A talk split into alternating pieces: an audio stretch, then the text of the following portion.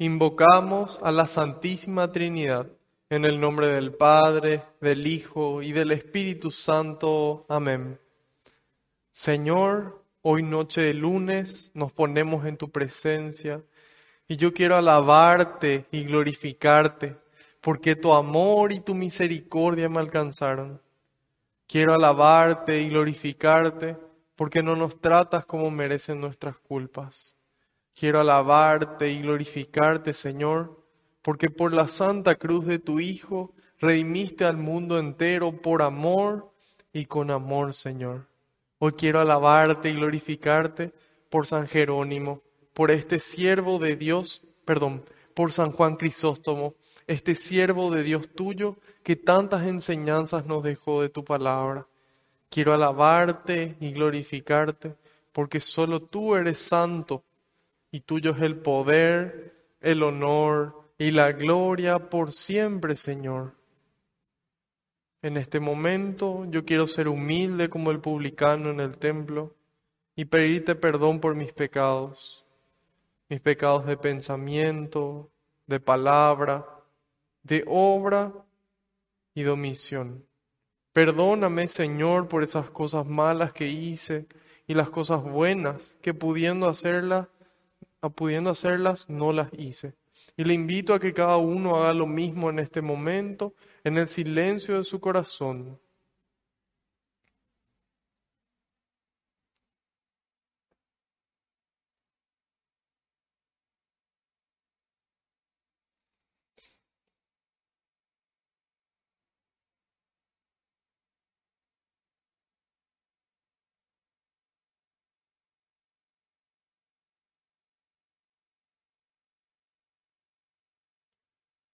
Te pido Jesús que se cumpla tu palabra.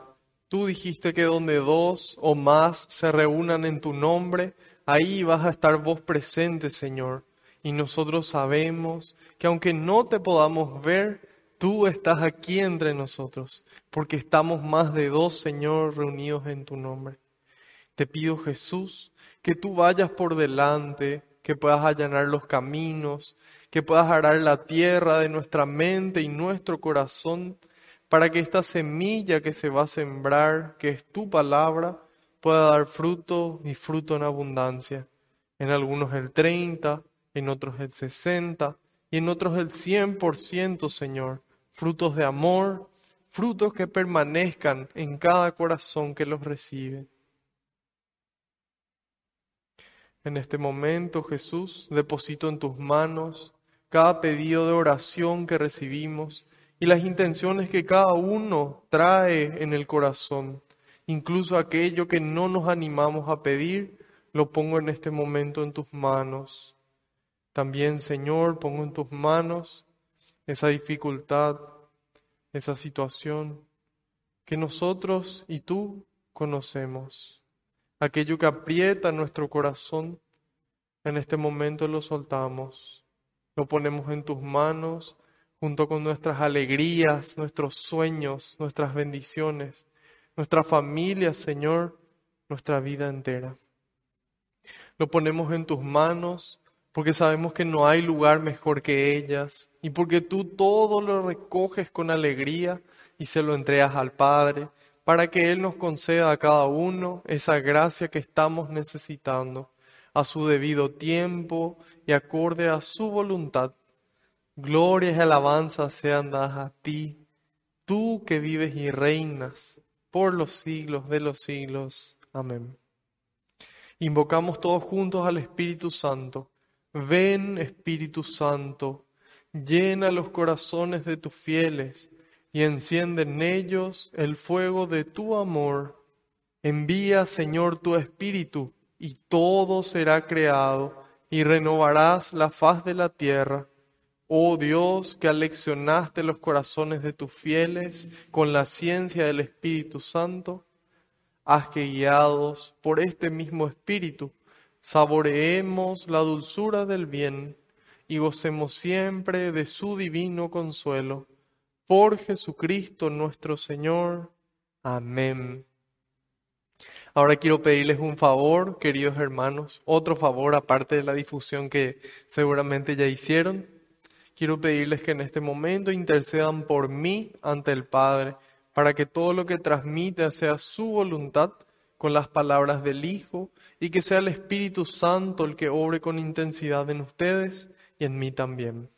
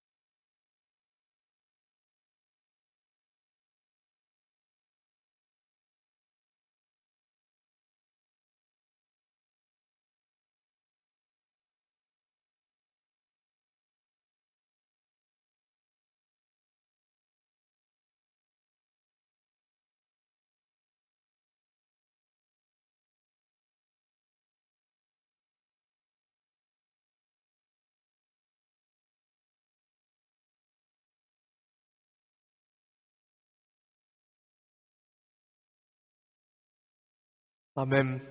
Muchas gracias. Hoy vamos a empezar nuestra primera lectura con la carta de San Juan, la primera de ellas, porque son tres, forma parte de las cartas católicas, espero que ya sepan de memoria esta parte, porque fueron dirigidas por el apóstol Juan a diferentes comunidades, ya no específicas, así como las cartas paulinas, a la carta a los Efesios, la carta a los Corintios, sino que estas cartas fueron a las comunidades católicas. Por eso se llaman cartas católicas. Y San Juan escribió tres de ellas. Vamos a ir al final prácticamente de nuestra Biblia. Ahí vamos a encontrar el libro del Apocalipsis y un poco antes están las cartas de Juan. Son cortitas. Para los que tengan la Biblia latinoamericana, edición 2005, letra grande, esta primera carta que vamos a ver desde el capítulo 3, del versículo 1 al 6, se encuentra en la página 571. 571. Primera de Juan, capítulo 3, versículos del 1 al 6. Miren qué amor tan singular nos ha tenido el Padre, que no solo nos llamamos hijos de Dios, sino que lo somos. Por eso el mundo no nos conoce, porque no lo conoció a Él. Amados, a pesar de que ya somos hijos de Dios, no se ha manifestado todavía lo que seremos, pero sabemos que cuando Él aparezca en su gloria, seremos semejantes a Él, porque lo veremos tal como es. Y si esto, y si es esto lo que esperamos de Él, queremos ser santos como Él es santo. No se puede pecar sin quebrantar la ley. Todo pecado es rebeldía. Bien saben que éste vino para quitar nuestros pecados y que en Él no hay pecado. Quien permanece en Él no peca. Quien peca no lo ha visto ni conocido. Palabra de Dios, te alabamos, Señor. Palabra de Dios. Dios nos habla a través de la Sagrada Escritura y ojalá, como dice San Pablo, podamos tomarlo como lo que realmente es, palabra de Dios que nos instruye. Y empieza diciendo, miren, miren qué amor tan singular nos ha tenido el Padre. El amor de Dios es singular, es único. Y además de eso, es personal. Dios me ama infinitamente a mí, te ama infinitamente a vos, le ama infinitamente a ella, le ama infinitamente a él. A cada uno nos ama infinitamente, personalmente, por mí se encarnó por mí se entregó en la cruz, por mí resucitó, por vos se entregó el Señor. Es así, es singular y es personal. Antes de que nos formara en el vientre de nuestra madre, Él ya nos conocía y ya nos amaba. Y así es singular es el amor que nos ha tenido el Padre y nos dice que no solo nos llamamos hijos de Dios, sino que lo somos. Tal vez nosotros podamos estar orgullosos de quién es nuestro Padre y decir, mi papá es tal persona, yo soy hijo de tal persona, o tal vez de nuestra madre, yo soy hijo de tal mujer. Y eso nos, nos alegra y lo transmitimos con alegría, con orgullo santo. ¿Y cuánto más deberíamos estar contentos de que nuestro Padre es Dios omnipotente? De que es ese Dios amor. Y Él es nuestro papá. Con cuánto más orgullo, con cuánta más alegría deberíamos decir, yo soy hijo de Dios. Porque Dios quiso, porque Dios me eligió para ser su hijo. Tal vez nuestros padres no nos eligieron para ser sus hijos. Tal vez sí, si es que fuimos adoptados. Sin embargo, Dios nos eligió para ser sus hijos, a cada uno, a vos y a mí. Nos eligió para ser sus hijos. Nos eligió para ser sus hijos. Y dice, no solo nos llamamos hijos de Dios, sino que lo somos. Y ahí entra lo que dice San Pablo en la carta a los Corintios. Ahora vemos como por medio de un espejo, dice San Pablo. Ahora vemos como en un espejo, confusamente, pero entonces veremos cara a cara. Ahora conozco de manera imperfecta, dice San Pablo. Entonces conoceré de la misma manera que Dios me conoce a mí. A mí, Dios me conoce a mí.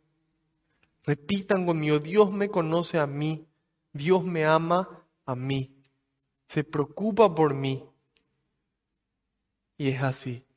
Y nos dice aquí que en esta dimensión de vida vemos todavía como en un espejo, vemos confuso. Sin embargo, en la eternidad vamos a conocerle a Dios como Él ya nos conoce a nosotros. Tres cosas hay que permanecen, dice San Pablo, la fe, la esperanza y el amor pero de las tres la más grande es el amor. Aquí nos dice que somos hijos de Dios y que por eso el mundo no nos conoce, porque el mundo es hijo del mundo. Y se refiere aquí no a toda la creación, sino a lo que ya habíamos mencionado como el mundo. El príncipe de este mundo es Satanás, es decir, lo que se queda en lo superficial, lo que se queda en lo superficial y no trasciende hacia Dios, no va hacia Dios, eso es el mundo. Y el mundo no le conoce a Dios porque está solamente metido en sus cosas, en sus cosas terrenales, en sus posesiones, en su trabajo, en su dinero, en su familia, en sus amigos, pero todo se queda aquí, en la tierra. Sin embargo, nosotros conocemos a Dios, somos hijos de Dios, hijos adoptivos de Dios, nos dice San Pablo, porque el único verdadero hijo por naturaleza es Jesús. Todos nosotros somos hijos adoptivos en Jesucristo. Y entonces aquí nuevamente diferencia el mundo de lo celestial, la superficialidad de la santidad. Y continúa, amados, a pesar de que ya somos hijos de Dios, no se ha manifestado todavía lo que seremos. Vamos a ser personas, vamos a ser santos, santos, ya con nuestro cuerpo glorificado algún día, así como Cristo, así como María. Y dice, pero sabemos que cuando Él aparezca en su gloria, seremos semejantes a Él y habla de esta, de esta segunda venida de Cristo. Ahí habla de esta segunda venida de Cristo, en donde ya habíamos mencionado, se le conoce como parucía. La primera venida de Cristo fue en la plenitud de los tiempos, se encarnó en María la Virgen, y bueno, ya conocemos toda su historia. Finalmente, Él sube a los cielos triunfante después de su resurrección y está sentado a la derecha del Padre, decimos en el credo, y desde allí vendrá a juzgar a vivos y muertos. Ese vendrá a juzgar viene a ser esa segunda venida gloriosa. Y ahí nosotros vamos a conocerle así como Él nos conoce. Y vamos a ser nosotros santos completamente. Ya no santos en espíritu nomás, sino también nuestro cuerpo va a estar glorificado. Y dice, y si es esto lo que esperamos de Él, queremos ser santos como Él es santo. Queremos. Acá hay una voluntad, acá yo tengo que querer. Acá yo no es mi papá, mi mamá me dicen que yo me tengo que ir, mis hijos me dicen que yo me tengo que ir a la misa, mi abuelita me dice que yo tengo que rezar. No, acá yo tengo que querer. Acá yo tengo que querer estar con Jesús. Yo quiero querer tengo que, yo tengo que querer ser su amigo. Yo comparto tiempo con mis amigos, procuro estar todo el tiempo posible también con mis amigos. Y es por eso que nos dice, tiene que haber un querer. Si yo quiero estar con Él, yo quiero ser santo como Él es santo. Yo quiero ser santo como Él es santo. Y para ser santo hay que cargar con la cruz.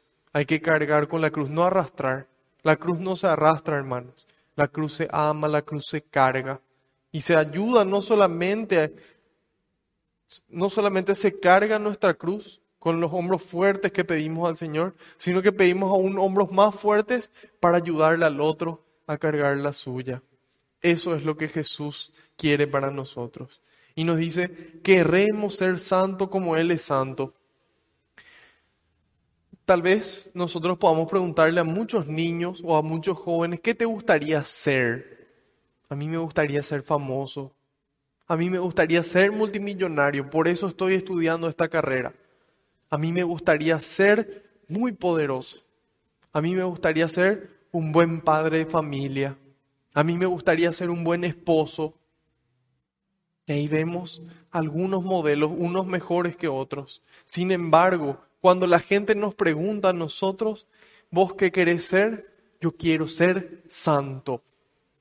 Esas son las letras más importantes cuando se escriba nuestro nombre. No doctor, no ingeniero, no arquitecto, no licenciado, no. Ninguna de esas. Santo, San Marco, Santa María, Santa, y colócale ahí tu nombre. San, y colócale ahí tu nombre. Eso es lo que Dios quiere. Y es eso lo que Él busca que nosotros querramos ser. Por eso nos ama, porque Él quiere que nosotros seamos santos como Él es santo. ¿Qué significa ser santos? Perfectos en el amor. Perfectos en el amor. Y San Agustín nos ayuda y nos dice, ¿cuál es la perfección del amor? Amar a los enemigos, y amarlos para que se conviertan en hermanos.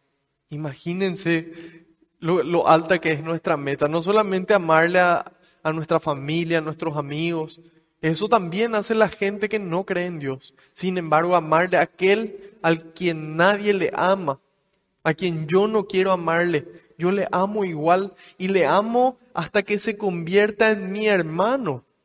Entonces ahí se nota el milagro. Ahí se nota esa presencia de Dios que logra que nosotros podamos hacer lo que es humanamente imposible. Amarle a, los amigos, a la gente que es amable, es decir, a la que es fácil amar, cualquiera lo hace. Sin embargo, Dios nos dice que la perfección está, aparte de amar a nuestra familia y a nuestros amigos, está en amar al enemigo.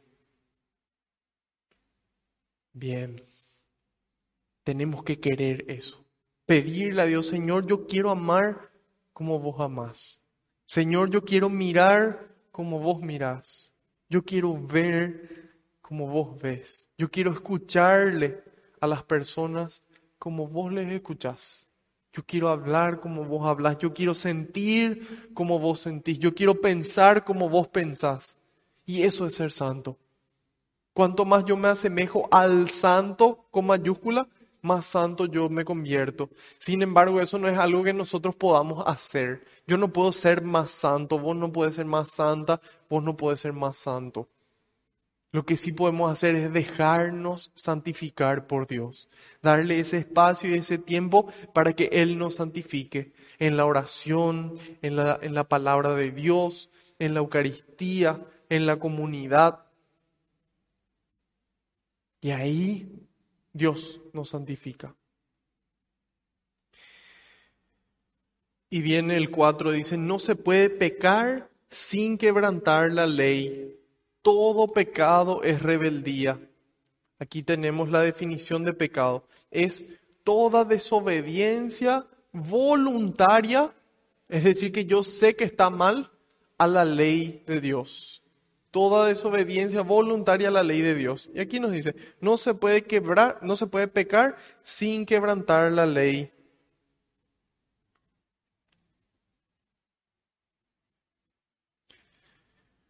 No se puede pecar sin quebrantar la ley. Por eso que es tan importante conocer la ley para no quebrantarla sin querer. Porque tal vez nosotros no sepamos, pero el mundo sí sabe.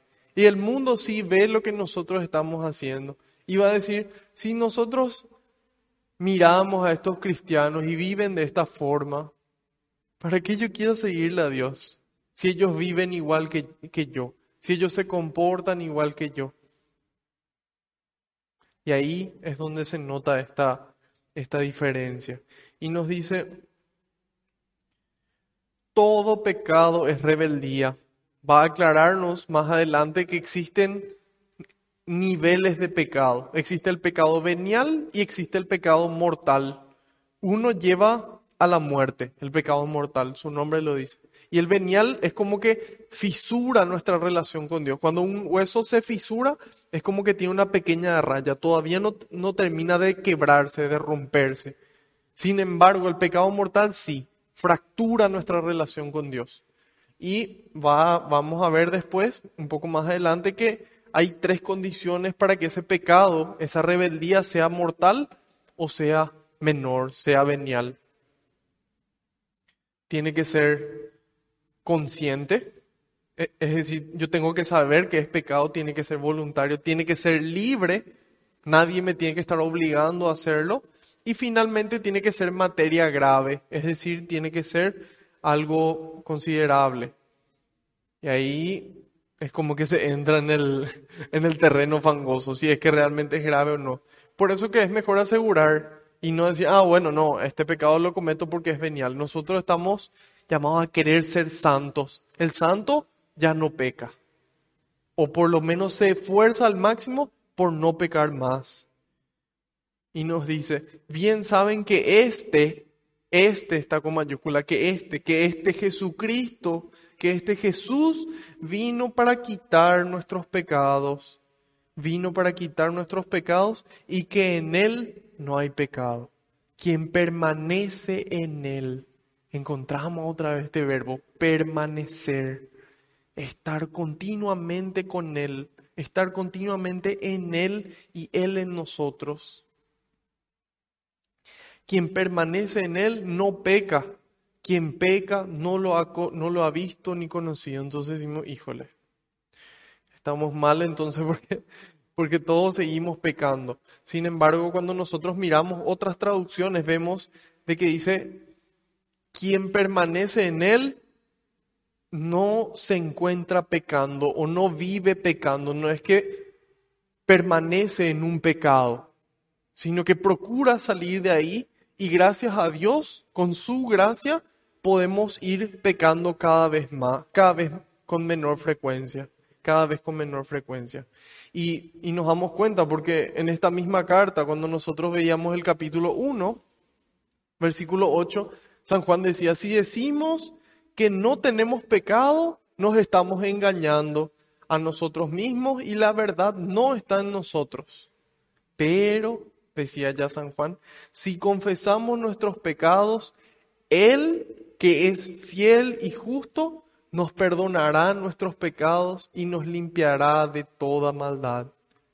Bueno, ¿en qué consiste ser santo? En dejarnos santificar por Dios, en esforzarnos por pecar cada vez menos. Y si pecamos, nos dice aquí, Él que es fiel y justo, cuando nosotros confesamos nuestros pecados, nos perdonará y nos limpiará de toda maldad. Una nueva oportunidad para volver a vivir en gracia. Y, y, es importante que nosotros seamos conscientes, cuando Jesús nos enseña al Padre nuestro, no nos dice que ya no tengamos tentaciones. Él dice, líbranos de la tentación. Jesús también dice en el Evangelio, no te pido que los quites del mundo, sino que los guardes del mal. Que los guardes del mal. Y eso significa justamente que la tentación siempre va a estar ahí. Hay malos deseos que siempre nos van a perseguir. Sin embargo, nosotros podemos decirle que no. Y San Pablo nos, aclara en la primera carta a los Corintios capítulo 10, versículo 13. De hecho, nos dice, ustedes no han sufrido más que pruebas muy ordinarias. Dios le permitió que sean probados con pruebas muy ordinarias. Pero Dios es fiel, dice nuevamente. Dios es fiel y no permitirá que sean tentados por encima de sus fuerzas. En el momento de la tentación, Él les dará la fuerza para superarla. Ahí nos damos cuenta, ok, ser santo entonces es permanecer con Dios, en esa amistad con Dios, y Él me da a mí las herramientas para vencer. Él me da a mí la fuerza para vencer. Él me da a mí el amor para vencer. Porque en el momento de la tentación nos dice, ahí mismo Dios nos va. Sin embargo, cuando nosotros no acudimos a Él para poder recibir, generalmente caemos. Permanezcamos en Él. Permanezcamos en Él. Si alguien dice, yo lo conozco, pero no guarda sus mandatos, ese es un mentiroso, decía San Juan, y la verdad no está en Él. En cambio, si uno guarda su palabra, el auténtico amor de Dios está en Él. Vean cómo conoceremos que estamos en Cristo. Si alguien dice yo permanezco en Él, debe portarse como Él se portó. Primera de Juan, capítulo 2, versículos del 4 al 5. Bien, bien, bien, bien. Excelente. Mucho contenido, pero ¿con qué nos quedamos? Nos quedamos con lo que dice aquí. Somos hijos de Dios. Cuando yo veo lo que Dios hizo por mí, cuando yo veo lo que Jesús hizo por mí, es muy difícil no querer darle una respuesta. Es muy difícil seguir fallándole a Dios como si nada, como si nada pasó. Cuando yo, en cambio, me doy cuenta de lo que Él hizo y lo que sigue haciendo, y mantengo esa cercanía con Él en la oración, en la oración, Santa Teresa dice, no es más que compartir tiempo con el amado, no es más que compartir el tiempo con aquel que sabemos que nos ama.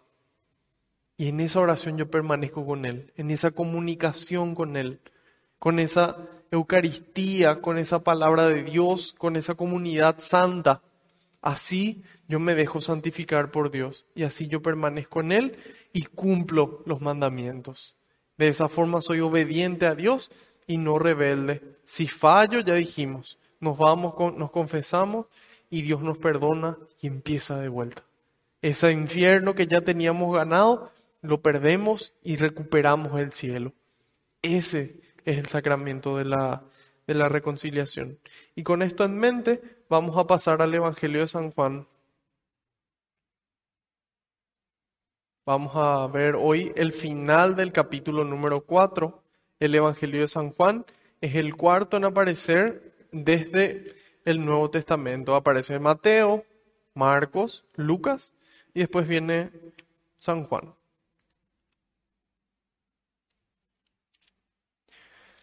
Espero que se encuentren todos muy bien. Espero que el Espíritu Santo en este momento renueve nuestras fuerzas, nuestras energías, quite fuera todo espíritu de pereza, de cansancio y nos llene de diligencia, nos llene de fuerzas. Podemos estirarnos un poquito, levantarse y, caminar, tomar su trago de café, su agua, lo que tengan ahí y vamos a, a continuar con las fuerzas renovadas. Vamos a ver hoy el capítulo 4, solamente 11 versículos, desde el 43 hasta el 54. Es la página 240 para los que tengan la Biblia latinoamericana, edición 2005.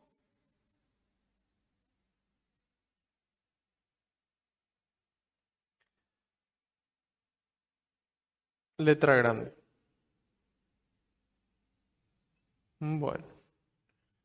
Juan 4, el 43 al 54. Pasados los dos días, Jesús partió de allí para Galilea él había afirmado que un profeta no es reconocido en su propia tierra. Sin embargo, los galileos lo recibieron muy bien al llegar porque habían visto todo lo que Jesús había hecho en Jerusalén durante la fiesta, pues ellos también habían ido a la fiesta. Jesús volvió a Caná de Galilea, donde había convertido el agua en vino había un funcionario real en Cafarnaúm que tenía un hijo enfermo. Al saber que Jesús había vuelto de Judea a Galilea, salió a su encuentro para pedirle que fuera a sanar a su hijo, que se estaba muriendo. Jesús le dio esta respuesta. Si ustedes no ven señales y prodigios, no creen.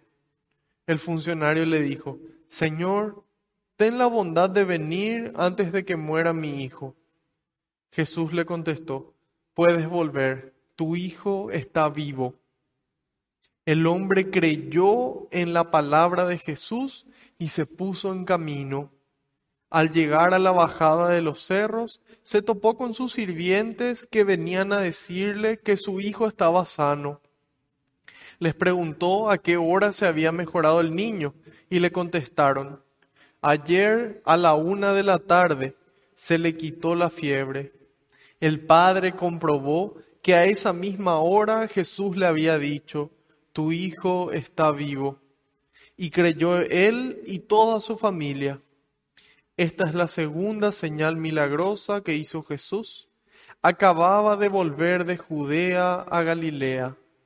Palabra del Señor, gloria a ti, Señor Jesús. Gloria a ti, Señor Jesús. Qué bello. Habíamos visto en el inicio de este capítulo 4, habíamos visto en el inicio de este capítulo 4 el encuentro entre Jesús y la samaritana, entre Jesús y la samaritana, que Jesús tenía sed, él estaba cansado y le pide a ella, dame de beber. Ya conocemos todo el episodio. Si es que todavía no conocen, pueden ir a esa catequesis que es de Juan, del Juan 4, del 1 en adelante, y ahí van a poder profundizar. Sin embargo, esa mujer se encuentra con Cristo. Un encuentro con Cristo cara a cara, con ojos abiertos y corazón ardiente, como dice San Juan Pablo II, ojos abiertos y corazón ardiente con Cristo te transforma. Nada se queda igual después de encontrarse con él. Y eso fue lo que le pasó a ella. Se fue corriendo, dejó ahí sus cosas, lo que ella estaba haciendo para anunciar con quién se encontró. Ahí, curiosa la gente de lo que ella decía, van de nuevo junto a Jesús. Ahí vimos en la catequesis anterior el encuentro de Jesús con los samaritanos. Y ahí dijimos qué importante es que después de encontrarnos nosotros con Jesús, nos vayamos a contar, para que otra gente también se encuentre con mi Señor, con nuestro Señor. Vinieron, se encontraron con Jesús y le pidieron que se quede con él. Ahí habíamos recordado cómo también los discípulos de Maús en la resurrección le pidieron que se quede con él. Querían estar con Jesús, querían invertir su tiempo, su vida con él. Estos samaritanos y, dice que se quedó dos días con ellos. Y una vez que ellos se encontraron con Jesús, le dijeron a la samaritana, ya no creemos por lo que vos nos dijiste, sino porque nosotros le vimos, nosotros le escuchamos nosotros nos encontramos con él y se quedó dos días con ellos. Nos dice aquí, pasados los dos días, Jesús partió de allí para Galilea. Vamos a ver un ratito en el mapa. Ahí vemos el mapa de, de Galilea. Jesús se encontraba aquí, en la ciudad de Sicar, en donde estaba el pozo de Jacob. Habíamos visto también de dónde salió el pozo de Jacob, las diferencias entre los samaritanos y los judíos. Bueno, ahí estaba Jesús. En ese lugar se encontró con la samaritana y con los samaritanos. A partir de ahí, después de esos dos días, nos dice que se fue a Galilea. Galilea vemos que está más arriba. A Caná de Galilea, donde él había obrado su primer milagro a petición de su mamá. A petición de su mamá, él adelanta los tiempos y obra el primer milagro. Aquí vemos de que de ese pozo fue de vuelta a Galilea. Él había afirmado que un profeta no es reconocido en su propia tierra. Sin embargo, los galileos lo recibieron muy bien al llegar. Nosotros habíamos visto que Jesús se había ido a otra ciudad de Galilea también, que está aquí arriba, que se llama Cafarnaum. Y ahí nos narra el Evangelio de, de Mateo y también el Evangelio de Lucas y de Marcos también en Mateo 4, en Marcos 1 y en Lucas 4, que ahí no pudo obrar muchos milagros porque la gente no creía en él.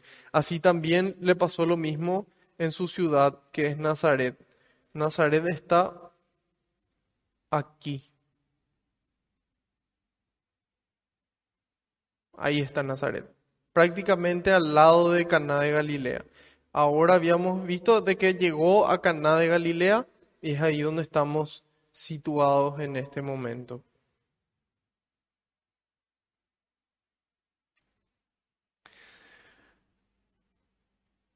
Pasados dos días, se fue a Galilea, ahí no es reconocido. Sin embargo, le reconocieron. ¿Por qué le reconocieron estos galileos ahí en Caná? Porque ellos también estuvieron en la boda. Ellos vieron ahí lo que Jesús estaba haciendo. Sin embargo, después vamos a ver cómo tuvo problemas en Nazaret y en Cafarnaum, donde no creían. Y ahí descubrimos la importancia de la fe. Donde no hay fe en Cristo, él no obra prácticamente milagros, solamente algunas sanaciones en la gente que creyó. Sin embargo, aquí la gente vio y por eso le creyó. Sigue en el 46. Jesús volvió a Caná de Galilea, aquí especifica, donde había convertido el agua en vino, es decir, donde hizo ese milagro.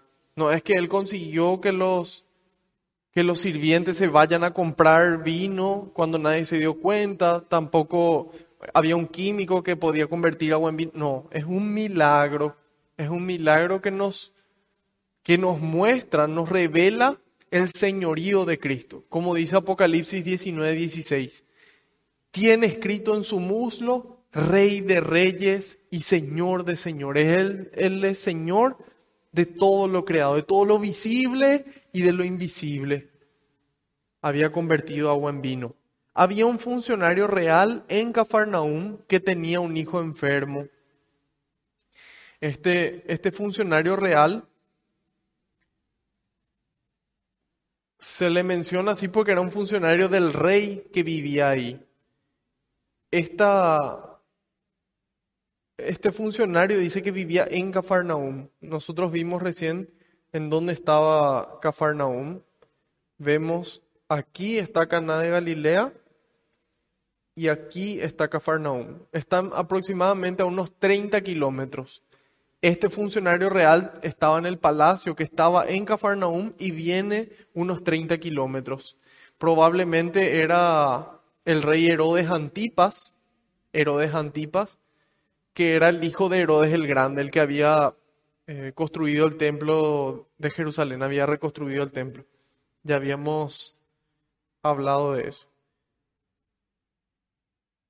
viene, recorre esos 30 kilómetros desde Cafarnaúm hasta Caná de Galilea con una intención. Dice, tenía un hijo enfermo. Al saber, al saber que Jesús había vuelto de Judea a Galilea, salió a su encuentro para pedirle que fuera a sanar a su hijo que se estaba muriendo. Cuando yo sé dónde está Jesús, yo dejo todo para poder irme junto a Él. No existe, no tengo tiempo. Hay gente que piensa que yo me voy a la misa todos los días porque yo no hago nada o porque no sé, heredé una pequeña fortuna y me dedico a gastar, ni nunca.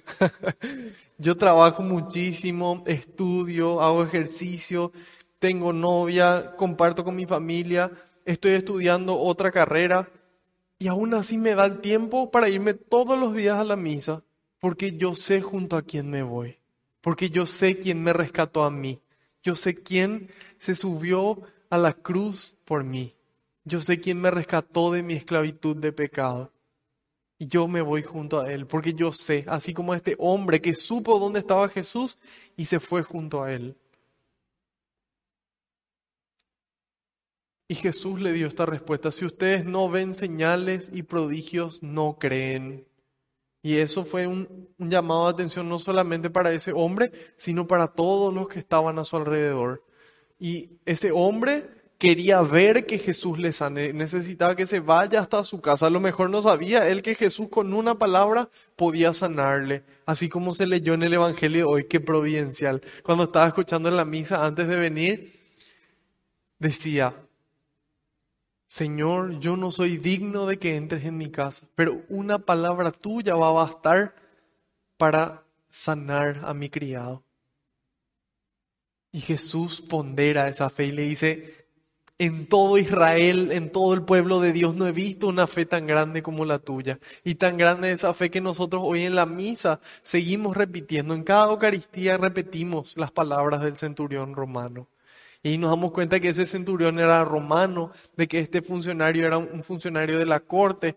Vimos de que la, la, otra señora, la mujer era samaritana. Y ahí nos acordamos de la universalidad del llamado de Cristo. Dios nos llama a todos, sea donde sea que nacimos, sea la edad que tengamos, sea el color de nuestra piel el que tengamos, seamos hombres, seamos mujer. Dios nos llama a todos. En su corazón hay espacio para todos. Y aquí nos dice, al saber que Jesús estaba, se fue junto a él. Y Jesús le dice, si ustedes no ven señales y prodigios, ustedes no creen. El funcionario, sin embargo, perseveró. Él hizo una intercesión por su hijo que estaba enfermo. Y le dice, Señor, ten la bondad de venir antes de que muera mi hijo. A lo mejor tampoco estaba seguro de la vida eterna y de que su hijo iba a vivir en la vida eterna, probablemente. O tal vez solamente estaba preocupado porque su hijo pueda seguir estando con él. Pocas cosas en, esta vida tal vez sean tan tristes como, como padres que tengan que enterrar a, a sus hijos. Lo normal es que los hijos entierren a los padres. Y y muchas veces esa enfermedad de los hijos hace que los padres se acerquen a Dios. Cómo Dios aprovecha esas situaciones que nosotros vemos como pura, puramente malas, Dios aprovecha para que nosotros nos acerquemos a Él. Tal vez hoy algunos de ustedes están aquí gracias a lo que Dios pudo obrar en su vida en medio de esta pandemia. A lo mejor si esta pandemia no estaba, a lo mejor ustedes no estaban del otro lado de la pantalla o aquí presentes. O a lo mejor sí, no sabemos. Pero sí sabemos de que esta pandemia ocurrió y que Dios hizo que nosotros estemos aquí hoy. Dios quiso que nosotros estemos aquí hoy. Y aquí la traducción literal dice tom, topedion mu, topedion mu, dice en griego, mi pequeñito, mi pequeño, le dice. Y ahí Jesús no le da el gusto porque él quería que él se vaya. Sin embargo, Jesús le da una lección más grande de que él es Dios y que una palabra suya, desde donde sea que esté, es suficiente. Y le dice, puedes volver, tu hijo está vivo. Tu hijo está vivo. San Juan Crisóstomo ruega por nosotros hoy en su fiesta nos aclara y nos dice, si no ven prodigios y signos, no creen. El funcionario del rey parece no creer que Jesús tenga el poder de resucitar a los muertos. Baja antes que no muera mi hijo. Parece que cree que Jesús ignora la gravedad de la enfermedad de su hijo. Jesús en ese mismo momento sabía lo grave que estaba el hijo. Por esto Jesús le reprocha su poca fe, para mostrarle que los signos y prodigios se realizan sobre todo para curar a las almas, no para curar el cuerpo, sino para curar nuestra alma, para curar nuestra alma. Así nos enseña Jesús que hace falta unirse a Él, unirse a Jesús, no a causa de los milagros, sino por su enseñanza confirmada por sus milagros. ¿Qué enseñanza, San Juan Crisóstomo? ¿Qué enseñanza? De que el reino de Dios está entre nosotros. Cambien su vida y su corazón. El reino de Dios está entre ustedes. Y yo obro estos milagros para que ustedes crean. Así trabaja Jesús. Jesús no es un milagrero que sanaba, sino un sanador, sino un, perdón, Jesús no es un sanador que predicaba, sino un predicador que sanaba. Él predicaba ese mensaje y sanaba para que, la gente crea. Jesús realiza los prodigios no para los creyentes, sino para los incrédulos. Muchas veces Dios obra esos milagros para despertar nuestra fe. Yo soy testigo de milagros que Dios obró en mi vida. Me salvó varias veces de la muerte, me sanó milagrosamente una herida del pie. Y así también conozco diferentes milagros de sanación donde Jesús obró. En una ocasión con la intercesión de Chiquitunga pedimos por un señor que iba a operarse del cerebro. Tenía un tumor cerebral y los médicos aseguraron que él no iba a salir de ese quirófano sin consecuencias, que le iba a afectar o el habla o el caminar. Y nosotros le pedimos a Jesús, por intercesión de Chiquitunga, que es la beata María Felicia de Jesús sacramentado, y le pedimos que sea Él el que le opere. ¿Y saben cómo salió el Señor del quirófano? Salió caminando, salió hablando. Yo creo que realmente fue un milagro y bueno, tengo que tratar de convencer a, a la, a la hija del Señor que se presente este segundo milagro para que nuestra querida chiquitunga sea canonizada, con el testimonio de los médicos y todo completo. Pero bueno, se despierta la fe. Dios obra estos signos para despertar nuestra fe. Y ahí Jesús le dijo, puedes volver, tu hijo está vivo. Yo quiero que creas, yo quiero que vivas. Yo quiero que tengas fe, yo quiero que confíes en mí. Jesús nos pide fe, Jesús nos pide una firme confianza en Él. Y ese es el espacio que Él necesita para obrar milagros, tanto grandes como pequeñitos. Y nos dice aquí, el hombre creyó en la palabra de Jesús y se puso en camino. Creyó en la palabra de Jesús y se puso en camino. Eso es lo importante. Cuando yo creo lo que Jesús me dice, yo le creo a Él. Yo le creo a Él. Y cuando yo le creo a Él, yo me pongo en camino. Yo me pongo a hacer cosas. Me pongo a obrar en el amor.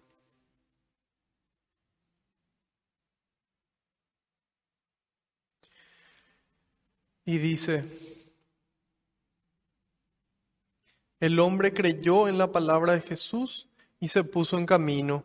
Al llegar a la bajada de los cerros se topó con sus sirvientes, que venían a decirle que su hijo estaba sano. Y ahí nos damos cuenta, queridos hermanos, que de poco y nada sirve nuestro dinero, de poco y nada sirve nuestro poder cuando nosotros no tenemos la salud. Cuando nosotros perdemos la salud, somos capaces de, sacrificar lo que sea para recuperarla. Y nos damos cuenta de que muchas veces le damos demasiada importancia a ese dinero, a ese trabajo, a ese poder que perjudica nuestra salud, termina perjudicando nuestra salud. Y ese dinero que ganamos finalmente tenemos que invertir en poder curarnos. Qué triste. Y muchas veces ese, ese poder, ese trabajo, ese dinero, lo, le damos tanta importancia que descuidamos a nuestros hijos, descuidamos a nuestros padres, a las personas a las que amamos, a nuestra esposa, a nuestro esposo. Descuidamos a nuestros amigos por ese poder. Sin embargo, a la hora de la verdad, ahí acudimos, acudimos a Cristo. También pasa eso con el placer. A veces ese placer, tanto buscamos el placer que termina dañando nuestro cuerpo, terminamos enfermándonos o terminamos dañando a nuestra familia por esa búsqueda de placer descontrolada, por esa búsqueda de placer que no va acorde a los designios de Dios. Por eso es tan importante que nosotros sepamos qué es lo importante. Lo importante es estar con Jesús. Y no solamente en el momento de las dificultades, sino siempre en los momentos difíciles con Jesús, pidiendo la ayuda, caminando con Él. En los momentos alegres con Él, agradeciéndole, bendiciéndole, adorándole. Y ahí nos damos cuenta de qué es la verdadera amistad, porque si no es una persona interesada. Cuando necesita, entonces ahí sí. Y cuando necesito, entonces no. A nadie nos gusta esa clase de amigos, ¿verdad?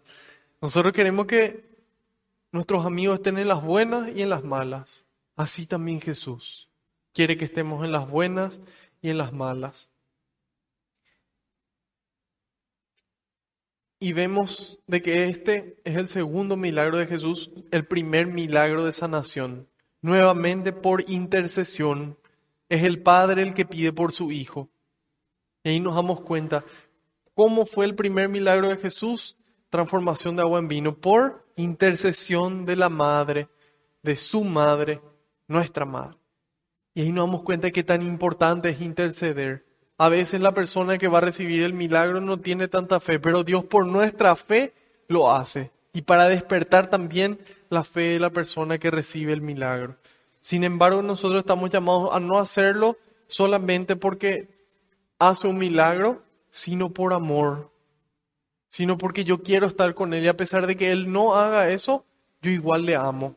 Y a veces Dios no obra como nosotros esperamos. A veces Dios no actúa de la forma que esperamos. A veces nos sorprende para mayor gloria de Dios. Por ejemplo, este hombre quería que Jesús se vaya. Jesús no se va y le sana a su hijo desde ahí.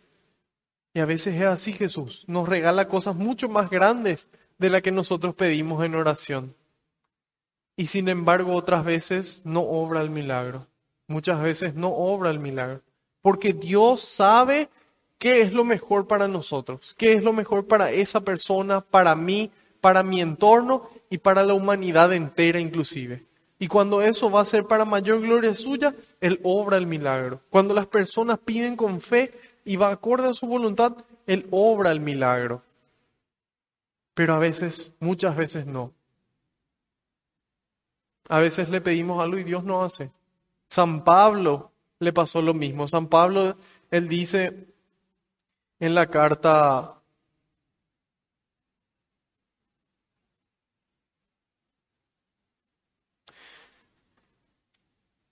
San Pablo dice en la segunda carta a los Corintios capítulo 12, dice, y precisamente para que no me pusiera orgulloso, Después de tan extraordinarias revelaciones, me fue clavado en la carne un aguijón, verdadero delegado de Satanás, cuyas bofetadas me guardan de todo orgullo.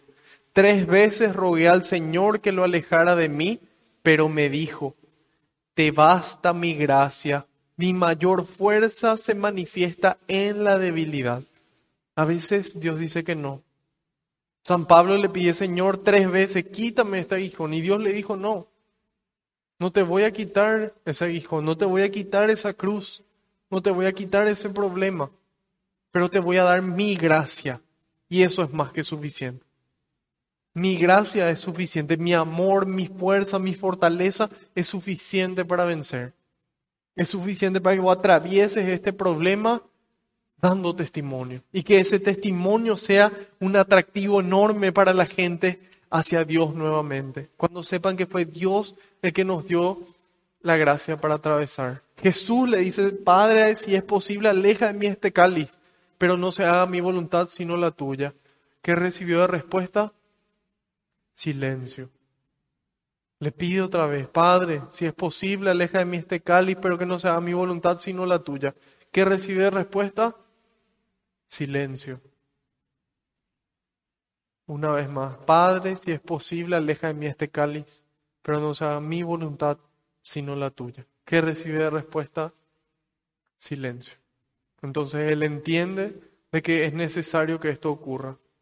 Y Jesús cumple la voluntad del Padre. Sin embargo, el Padre nunca le abandonó, en todo momento estuvo con él, su Espíritu Santo obrando dentro suyo.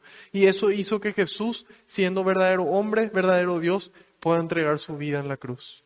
Sin ofenderle a nadie de los que estaban ahí, sin ser rencoroso con ellos, sino que pidiendo misericordia por ellos.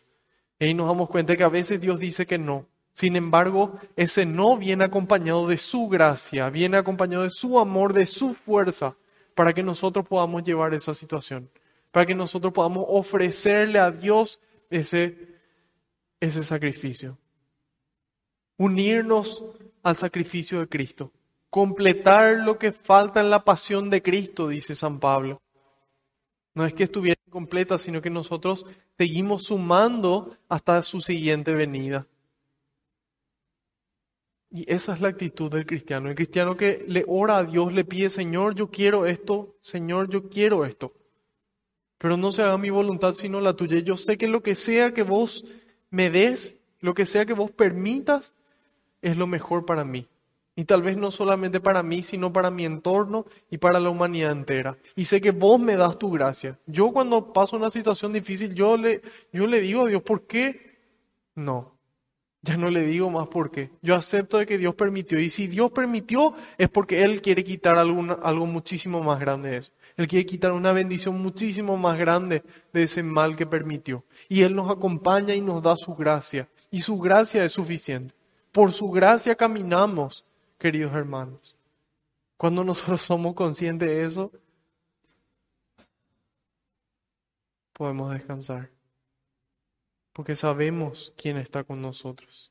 Si Dios está con nosotros, ¿quién contra nosotros? Dice San Pablo. Carta a los Romanos capítulo 8, versículo 31. Tu, su gracia nos basta. A veces obra el milagro. Yo vi esos milagros. A veces no obra. Yo vi las veces que no obró. Había una mamá que era impresionante. Ella era catequista, era prácticamente una santa en vida todo el Paraguay prácticamente rezó por ella y sin embargo no se curó del cáncer. Se curó y después volvió a enfermar y después falleció. El Señor ya le quería a su lado. Y no obró ese milagro, a pesar de toda la oración, a pesar de toda la fe, porque Dios quería algo diferente. Y sin embargo nos dio la gracia para poder sobrellevar esa situación. Dios siempre nos da su gracia y hace su máximo efecto en nosotros, en vos y en mí, cuando estamos en gracia, cuando estamos sin pecados ni veniales ni mortales. Entonces ahí el Espíritu Santo sopla con más intensidad. Entonces ahí ese amor es más fuerte. Y ahí podemos lograr cosas que son imposibles para este mundo. El hombre creyó y se puso en camino. Yo creo y me pongo en camino. Y hoy nos toca a nosotros responder, a vos y a mí. Dios quiere una respuesta. Jesús quiere una respuesta. ¿A quién le vas a servir? Amigo de quién vas a ser? Podemos responder así como Josué lo hizo. Capítulo 24, versículo 15. Ustedes decidan hoy a quién van a servir. Decidan hoy si no van a servir al Señor, decidan a quién van a servir, si a los dioses de sus padres, si a los dioses de los otros pueblos. Mi familia y yo, dice Josué, serviremos al Señor. Mi familia y yo serviremos al Señor. Y hoy nos toca responder. Hoy nos toca creerle a Jesús, creer en su palabra y ponernos en camino. El padre Ernesto María Caro hace una diferencia entre creer en Jesús. Sí, yo creo en Jesús. Fue un hombre que existió hace dos mil años, que murió y resucitó por nuestros pecados. Yo creo en Él. ¿Creo que está vivo y resucitado? Sí. ¿Creo que vive? Sí. ¿Creo que reina? Sí. Pero le creo a Él creo todo lo que me dice y me pongo en camino hacia su casa? Uh, ahí toca a nosotros hacernos la pregunta. Creo en Jesús. Anoten, creo en Jesús. Pregunta 2. Le creo a Jesús. Y si no pedirle, Señor, yo creo, pero aumenta mi fe. Señor, yo creo, pero aumenta mi fe.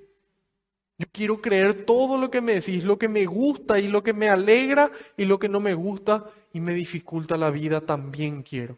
Y yo quiero no solamente creer, quiero amar. Y cuando nosotros le damos ese espacio, ahí Él empieza a orar a nosotros, en nosotros, como si fuera un escultor, poco a poco, uno a uno, con amor, cada detalle. Ese es nuestro Dios el que quiere hablarnos y que nosotros le creamos y nos pongamos en camino. Y cuando nosotros creemos y nos ponemos en camino, vamos a ver la obra de Dios en nuestras vidas. Vos vas a ver la obra de Dios en tu vida, así como hizo él, vas a poder comprobar. Y dice, le preguntó a qué hora había a qué hora había mejorado el niño y le contestaron, ayer a la una de la tarde se le quitó la fiebre. El padre comprobó que a esa misma hora Jesús le había dicho, tu hijo está vivo y creyó él y toda su familia. Qué importante es la fe. Muchas veces por la falta de fe del papá de la familia, el 80% de los hijos deja la fe, a pesar de que la mamá sea una mujer de fe. Y ahí nos damos cuenta de qué tan importante es la fe del hombre en la familia y de la mujer en la familia también. Sin embargo, cuando nosotros miramos estadísticas, es, impresionante la influencia que tiene la fe del papá en los hijos. No sé si ha de ser por el rol de autoridad o, por ser cabeza de familia, acorde a lo que Dios dispone, que nosotros ya habíamos visto cómo, cuál es su rol como cabeza y es seguir a Dios. Es decir, nosotros vamos a seguir los mandamientos de Dios. Para eso está como cabeza. No para ser un caprichoso y un tirano, un dictador. No es para eso. Y ahí vemos la importancia de la fe. Creyó él y toda su familia. Esta es la segunda señal milagrosa que hizo Jesús. Acababa de volver de Galilea. Nuestro, nuestro Papa Francisco en una homilía en el año 2015 nos dice, y su fe triunfó. Y la fe de este funcionario del rey triunfó. La fe es dar, la, es dar cabida a este amor de Dios, es darle lugar a este amor de Dios, es confiar en el gran poder, confiar en el poder de Dios, pero no solo en el poder de Dios, nos dice el Papa, que es mucho, muy poderoso, sino en el poder de un Dios que me ama. Confiar en el poder de un Dios que me ama, que está enamorado de mí y que quiere que yo sea feliz a su lado. Conocer en el poder de un Dios que me ama, que está enamorado de mí y que me quiere feliz a su lado. Esta es la fe, dice el Papa. Esto es creer.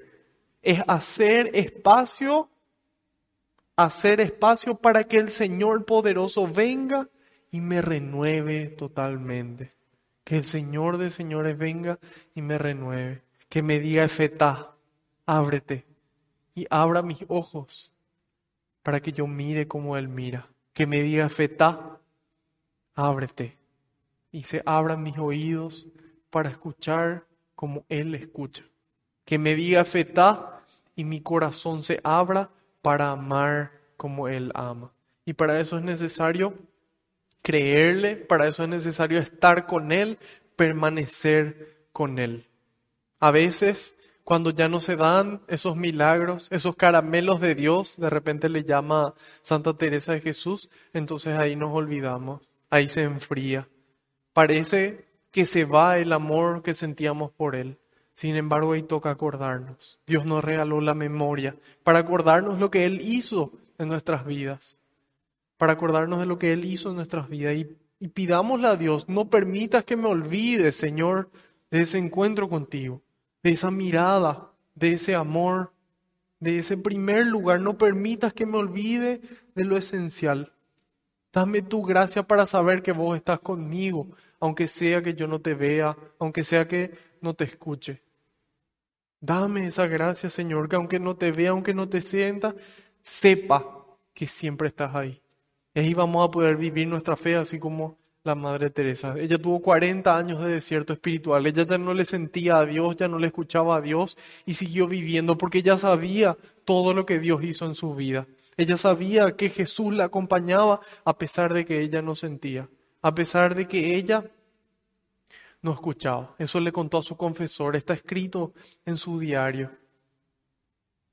¿Y nosotros por qué le buscamos a Jesús? Cuando tenemos problemas, está bien que le busquemos. Claro que está bien. Él es el Señor, Él es el dueño de todo. Él puede hacer lo que quiere. Nada es imposible para Él, nada es difícil para Él.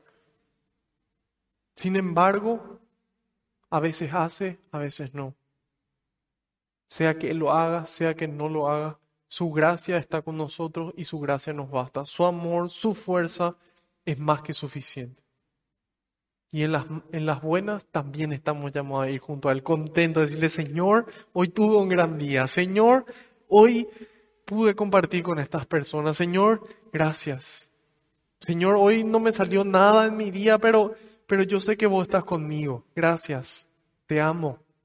Gracias por amarme. Gracias por morir por mí. Gracias por esperarme. Gracias por acompañarme.